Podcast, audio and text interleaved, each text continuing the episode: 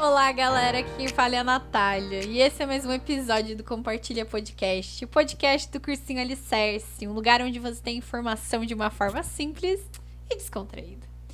Gente, o episódio de hoje é uma estreia de um novo quadro que vamos ter aqui no podcast, que é o Clube do Livro. Então anota aí. Toda terceira semana do mês, a gente vai postar um episódio que é Clube do Livro. Ah, mas Natália, o que, que vai acontecer nesse, nesse Clube do Livro? Então, como que ele vai funcionar? Cada episódio desse vai ser uma conversa minha com algum convidado, em que a gente vai falar, vai trazer uma análise, vai conversar sobre um livro, sobre um conto ou algo do tipo. Não só os, os que caem no vestibular, mas também alguns que são bons para a vida, que é necessário a gente saber sobre, que traz alguns conceitos importantes, né? Para aumentar o nosso repertório também, né? Para aumentar nosso entendimento de vida, nossa parte cultural. Então, é bem importante que a gente uh, tenha essas discussões e é o que a gente vai trazer. No episódio de hoje, é, no clube do livro de hoje, vai ser sobre um conto, tá? Que é um conto avulso do Machado de Assis. Aí esse conto se chama O Espelho. E lógico que para falar sobre isso, eu tinha que trazer um maravilhoso, perfeito, que não é convidado, né, gente? O Alexandre. O Alexandre, ele não é convidado. Ele é participante assíduo desse podcast, pois ele está aqui todos os podcasts, porque ele é o editor. Então é ele quem edita, é ele quem corta todas as abobrinhas que eu falo para vocês. é ele que, que, que posta o podcast, tá? Ele que coloca a descrição do nosso, do nosso episódio, que são super é, legais, super criativas. É ele. Então, como eu disse, né? Como eu digo sempre, a lordose do, do Alexandre deve ser grande, porque carregar esse podcast nas costas é para poucos. obrigada, Alê. Fica aqui o meu obrigada. Então, gente, no episódio de hoje eu vou conversar com o Alê maravilhoso. Vamos lá. Como a Nath me apresentou, sou Alexandre, que eu já participei de alguns episódios aqui do podcast. Eu faço filosofia na USP e hoje a gente está aqui para falar sobre Machado, um ponto bem importante. E é isso. Isso aí. O Alexandre, então, como eu disse na introdução, ele não vai ser só um convidado, ele é um participante integral desse podcast, pois ele faz tudo. Gente, então a gente está aqui hoje para falar né, sobre o conto do Machado, que é o Espelho. E é um conto extremamente importante, como a Ali falou. Inclusive, está na lista da Unicamp de leitura obrigatória. Tá faz um tempo já, né? É um conto bem importante, até porque ele diz muita coisa, né? E, e, é incrível como ele, ele mesmo ele sendo muito curto, ele tipo fala muita coisa, tem muita coisa pra gente analisar. É um texto incrível. Sim, sim, muita, muita coisa. O Machado às vezes ele assusta um pouco, quer dizer, eu sempre me assustei com ele assim no começo, porque eu ficava, putz, Machado de Assis, sabe? Mas se a gente lê com cautela, né, lê mais de uma vez, né, Ali, a gente percebeu que tem que ler mais de uma vez, é, e, e olhar os detalhes, perceber, mesmo que às vezes pareça que você tá viajando ou que você você não entendeu nada, volta, lê de novo, sabe?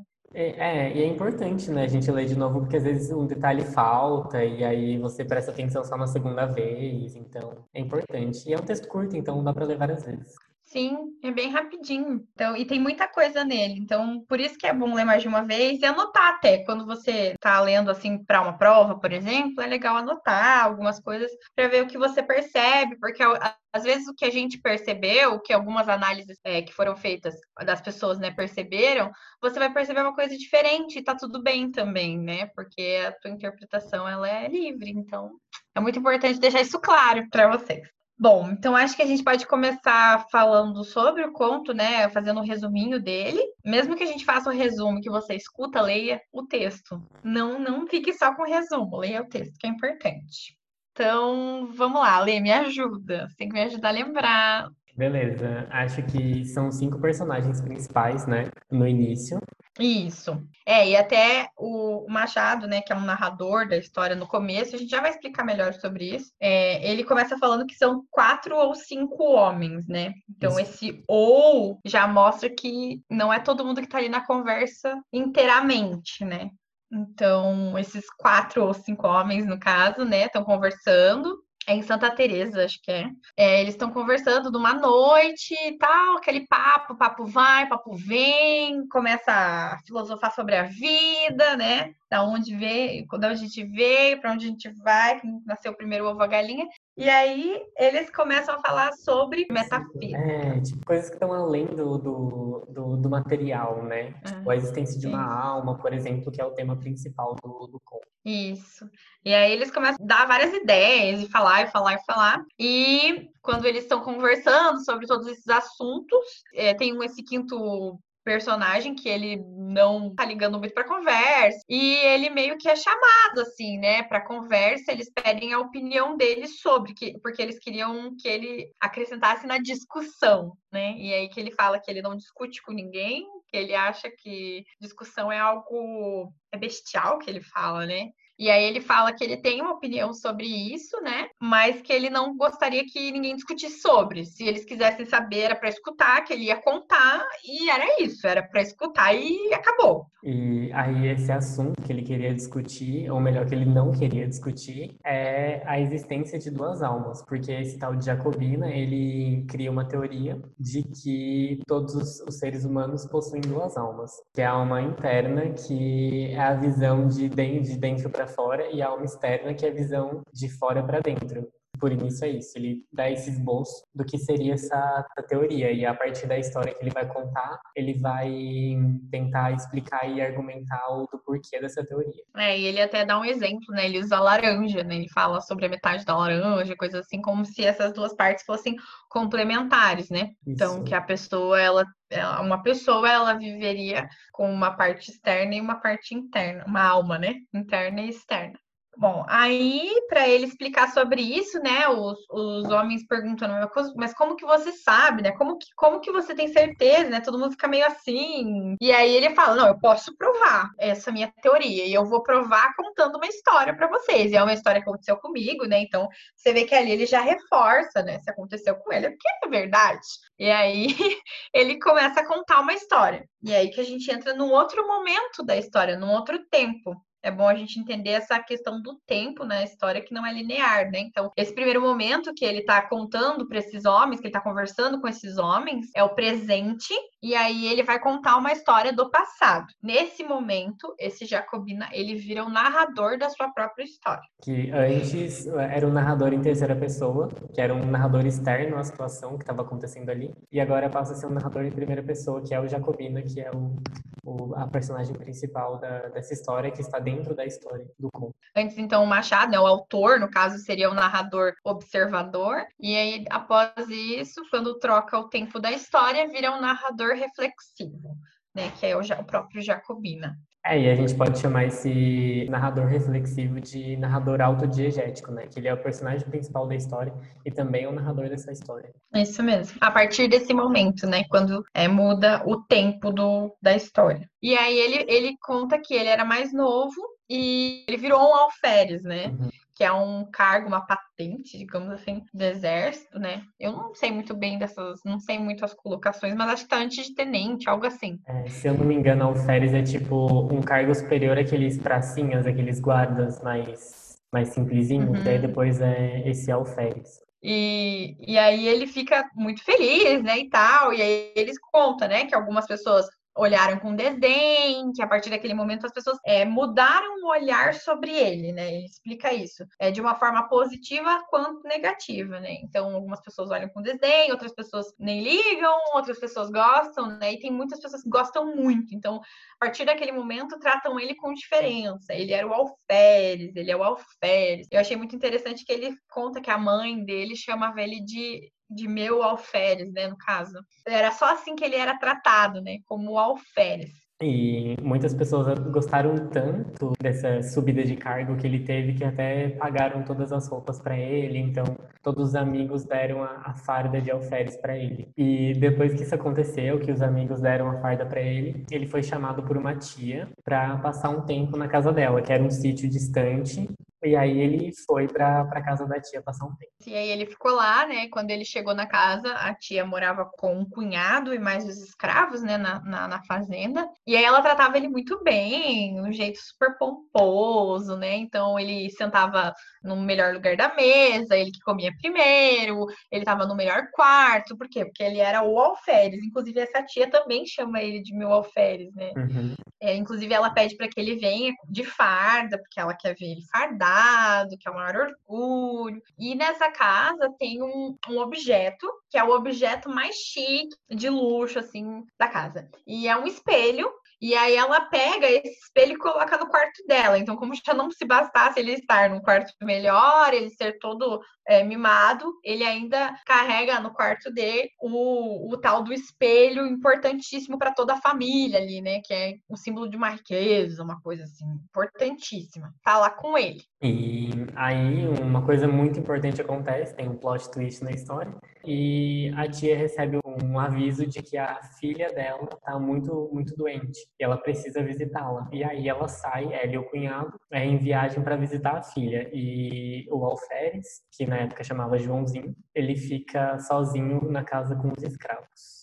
Isso, e aí lá ele também é bem tratado pelos escravos. Isso que o Ale falou, que ele é chamado, que é o Jacobita, né, que ele falou que era chamado de Joãozinho, né? Tem até uma parte do, do conto que ele pede pra tia, né, chamá-lo de Joãozinho. Por que você não me chama como me chamava antes, né, de Joãozinho?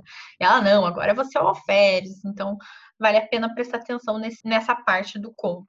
Bom, e aí a tia vai viajar, né? Ela vai atrás da filha dela, que tá morta para morrer, e ele fica lá, né, com os escravos. Os escravos tratam ele bem, né? né ele, tratam ele uhum. bem e tal, mas percebe que tem uma brecha ali no momento, né? Então a dona do sítio é, foi embora, no caso, viajou, ah, o outro homem que morava na casa viajou e só ficou ele cuidando da casa, né? E a galera pensou, é agora.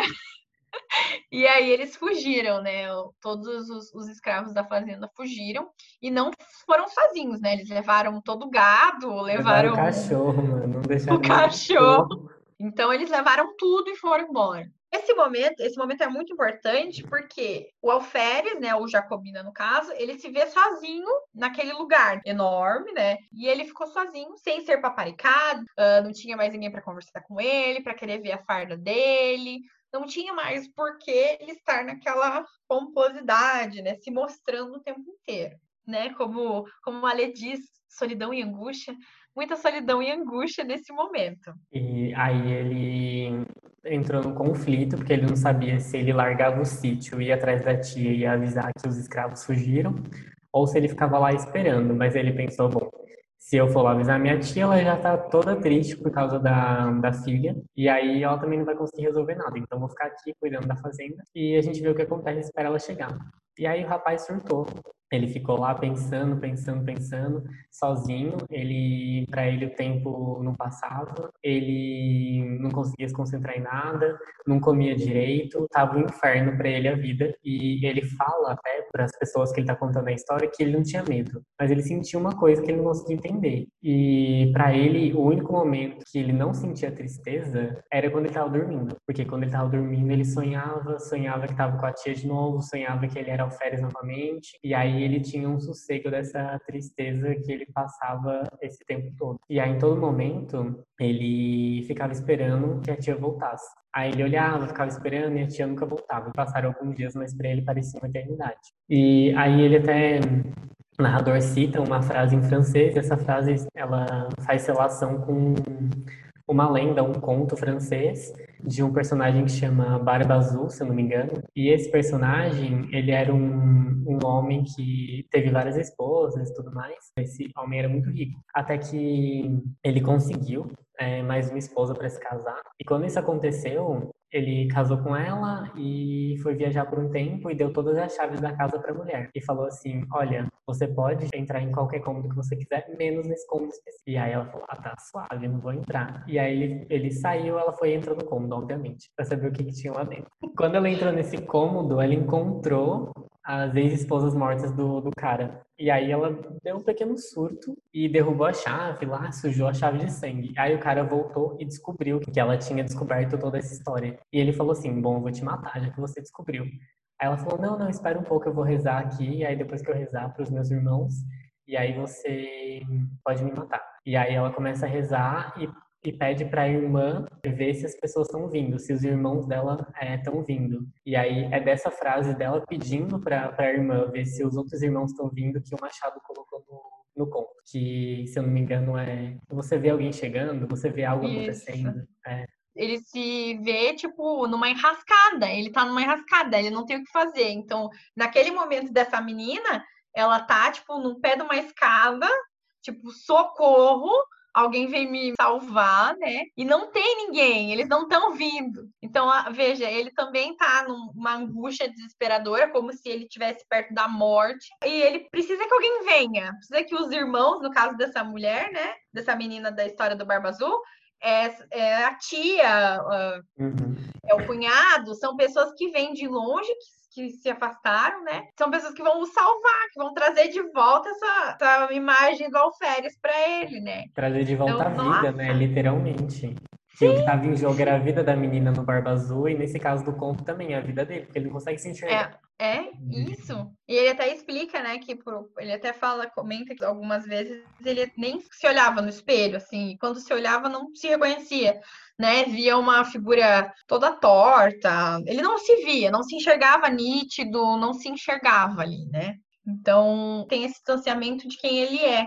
Ele tá numa angústia tão grande, num num momento assim tão terrível que ele nem, nem se reconhece, ele não consegue se reconhecer no espelho. Ele até fala, né, Fica... né? Olha aqui no espelho, tá tudo desconexo, mas assim, o espelho era para me refletir. Se eu não tô enxergando direito, problema tá comigo, eu tô ficando doido. Ele tá todo desconexo, né? Uhum. Ele tá uhum. todo fragmentado, digamos assim, né? Então, ele tem tipo uma epifania, um insight e fala assim: ah, e se eu colocar a roupa e me olhar aqui no espelho, vamos ver o que acontece. E aí ele bota a roupa e, e ele se enxerga nítido de novo, porque ele não tava conseguindo ver há muito tempo.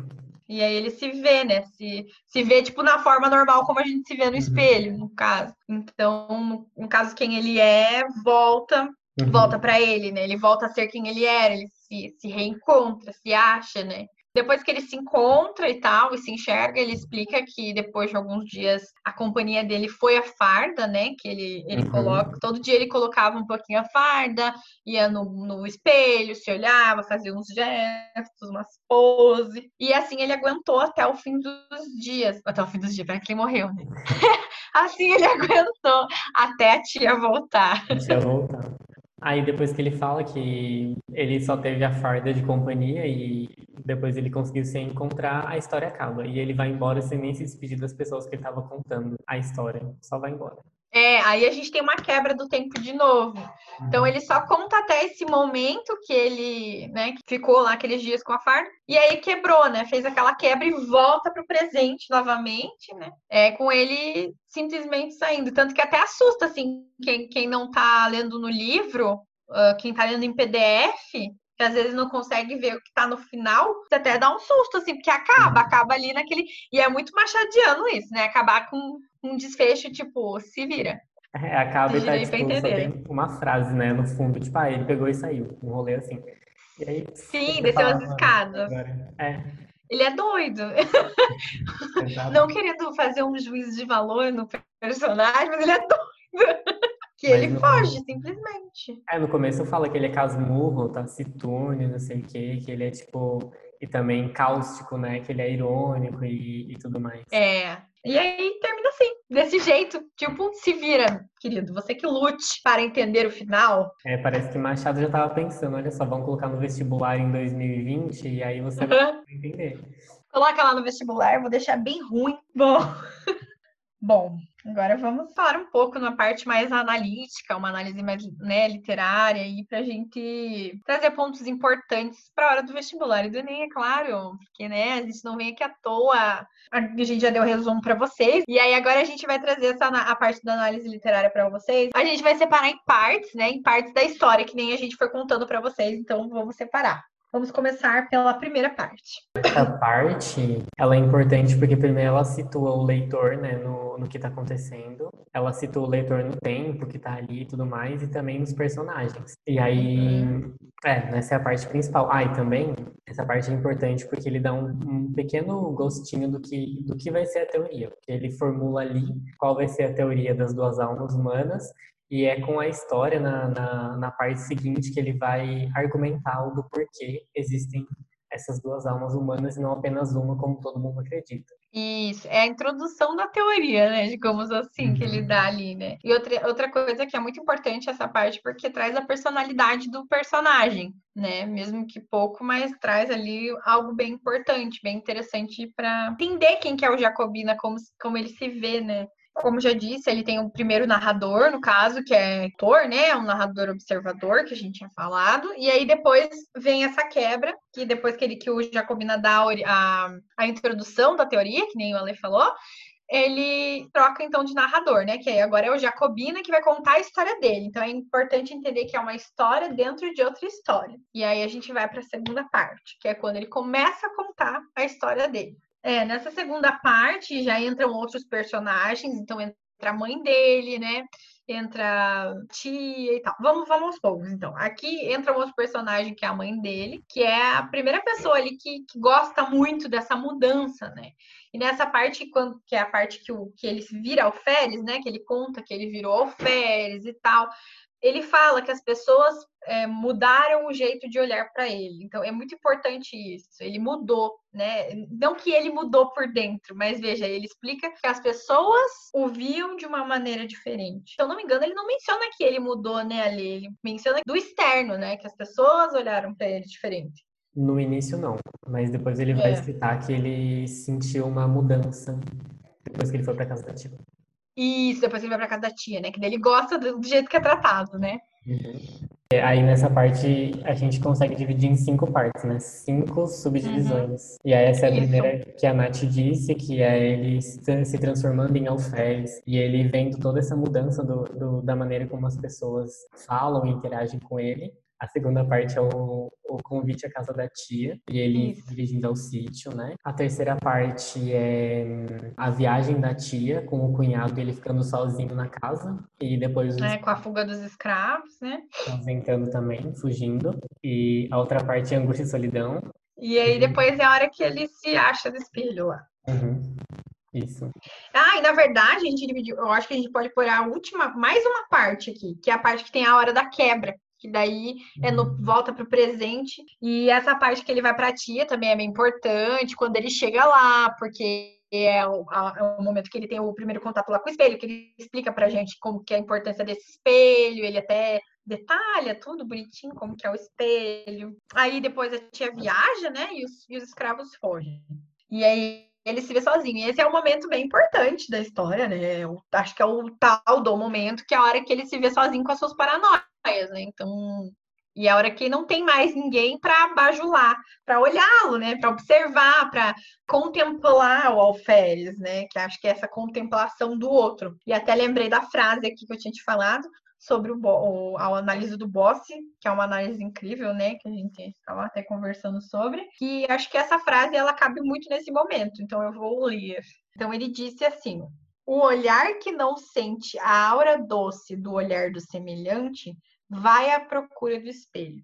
Então, a partir do momento que ele não sente mais que tem alguém contemplando ele, ele precisa se olhar no espelho. E aí ele vai em busca do espelho. Só que ele não encontra, né? Ele encontra nada, ele vê uma coisa que não é ele, não se enxerga ali. Acho que para a gente conseguir entender porque ele não se enxerga no espelho no primeiro momento, porque ele se vê fragmentado, a gente tem que entender é qual essa separação que o Machado faz no texto entre esse âmbito do, do particular e do social, né? Porque se você hum. lê o conto, a gente vê que ele faz essa teoria da, da alma interna e da alma externa, e uma se relaciona ao âmbito privado particular, ou ao, ao âmbito interno do, do, indivíduo, e a outra a visão exterior, ou a visão social. Então, é, em um certo momento, parece que o, o Jacobina, né, a personagem principal, tenta dizer que essa primeira alma, essa alma interna, ela se submete aos desejos dessa alma externa, que seria essa visão social. Então, essa visão social, ela submete essa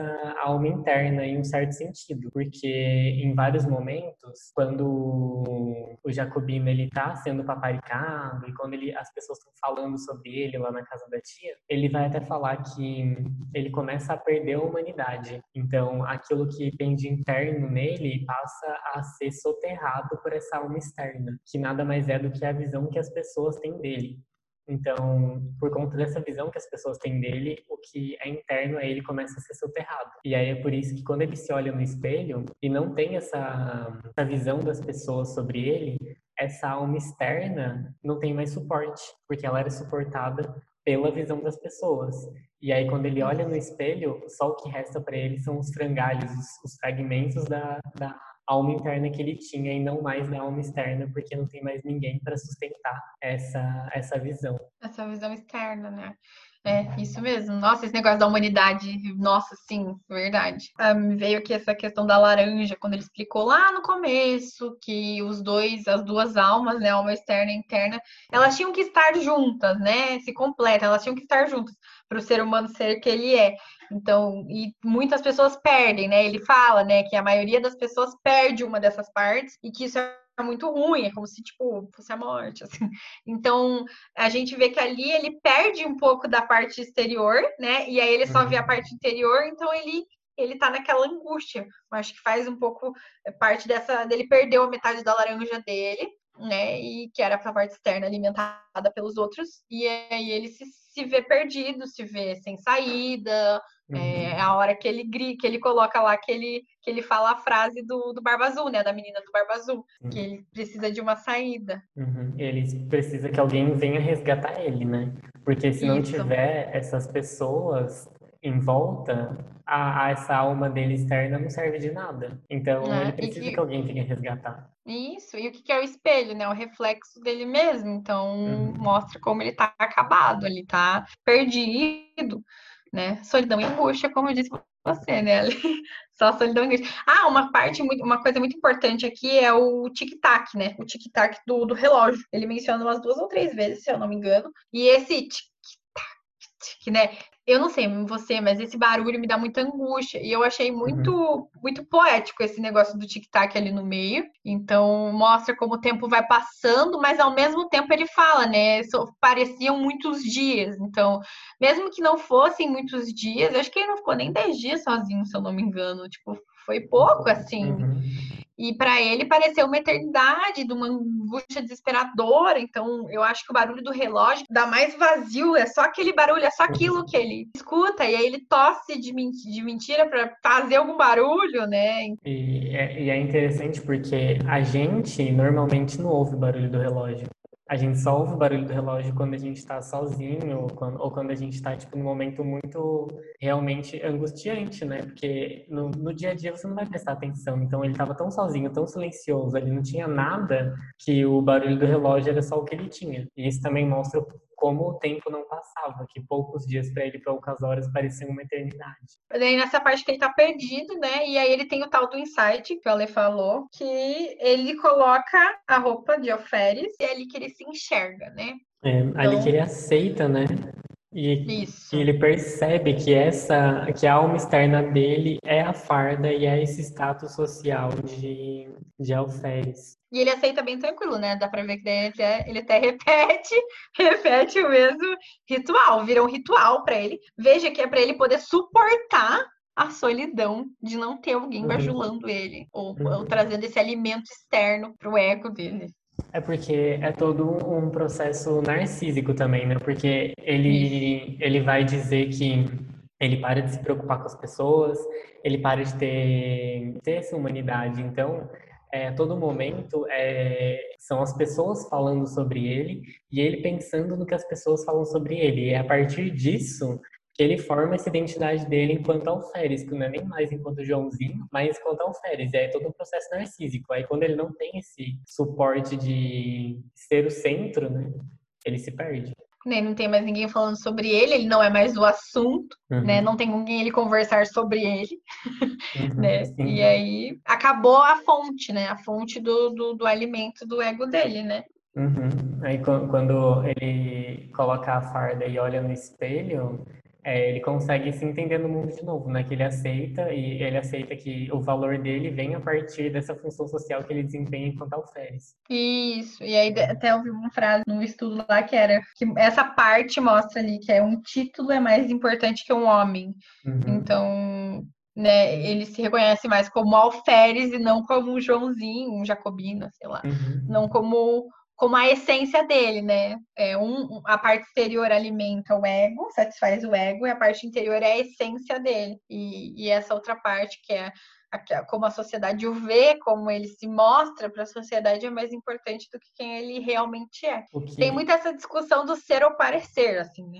É, e lendo o, o, o, conto, parece muito que você não consegue fugir dessa imposição social que te colocam. Então, mesmo que você queira, você não consegue fugir de ter que estabelecer essa função social X dentro do, de, um, de uma sociedade, de um contexto, assim. Aí tem um, um autor que vai analisar o, o, o Machado e ele diz que toda a função, é, o valor da pessoa vem a partir dessa função social que, que ele desempenha e o valor dessa função social é ela decidida arbitrariamente por N, N questões. E quando ele, ele se olha no espelho com a roupa de alferes, ele aceita essa alma externa, que seria essa função social que ele vai desempenhar, ele passa a, a vida adulta. Então ele deixa essa inocência para trás e aí ele se aceita e, e entra nessa, nessa vida adulta e nessa função que ele é, que é desempenhada. O, o, narrador, no, no, início, ele vai falar do, do Jacobino como sendo um homem entre 40 e 50 anos, provinciano, capitalista. Isso é legal porque tem essa ideia do, desse ideal burguês de individualidade. Então, e que as pessoas têm, têm liberdade, são livres. Só que a partir do momento que você é obrigado a aceitar essa função social, aceitar essa alma externa, você perde essa liberdade que você teoricamente tem. Então é um contrassenso dessa sociedade burguesa também, que aparentemente é uma uhum. crítica que o Machado fala. E tem, até eu ia perguntar ali, a hora que você estava falando isso, eu ia perguntar pra você, você tem Instagram? Tem. Tá lá teu nome e tal. Daí na tua bio, o que que tá escrito? Levando por terrado, que é tipo, o vento nos levará. Ai, Aí você acabou comigo agora. Por quê? Eu ia falar, ah, vai dizer que não tá seu curso, sua profissão. Meu tá, eu sou muito previsível, que merda. Eu ia falar, nossa, porque agora, veja só, se a gente não se apresenta pela nossa profissão. Ai, que saco. Nossa, deixa o vento. Ai, ai, sabe, você é essência, eu sou alferes. Nossa, eu toda. Não, mas vamos ver então como você se apresenta na sociedade. Mas, mas, tirando a parte do Instagram, é bem real isso, né? Você pergunta ah, quem que você é, o que, que você quem você é? Ah, sou professora. Ah, sou uhum. médico, né? Tipo, a primeira coisa que sim. vem é essa função social, né? Sim, sim. Vem isso, porque você é a sua profissão. E essa questão toda capitalista e tal, né? Como é difícil quando você fala, ah, sou desempregado. Tipo, soa muito ruim. Uhum. Tipo, ah, então você não é nada, sabe? Tipo, não acho que essas são as coisas mais importantes, assim, né, de se falar. Uhum. É, e trazer para hoje em dia essa reflexão, né, que a gente estava falando, que nem eu trouxe essa. Eu quis dar o plot twist da, da, da profissão e não deu certo, mas, mas na verdade tá certo. Era para dar. Muita no gente. Geral, tá certo. É. Fica aí a reflexão. Lembrando que esse, esse conto ele tá em domínio público, então é facinho de ler. Não adianta vir com desculpinha que tá em PDF lá, aí pesa no celular, coloca no Drive, né? Então dá para ler. É, são seis páginas, é fácil. Né? Eu tava até vendo uma professora falando, é uma ida no banheiro, meu filho. Você demora um pouquinho ali, uhum. né? Vai que vai. Tá sentado, tranquilo. Será que dá para deixar o link na descrição, Ale? Dá, dá. Uhum.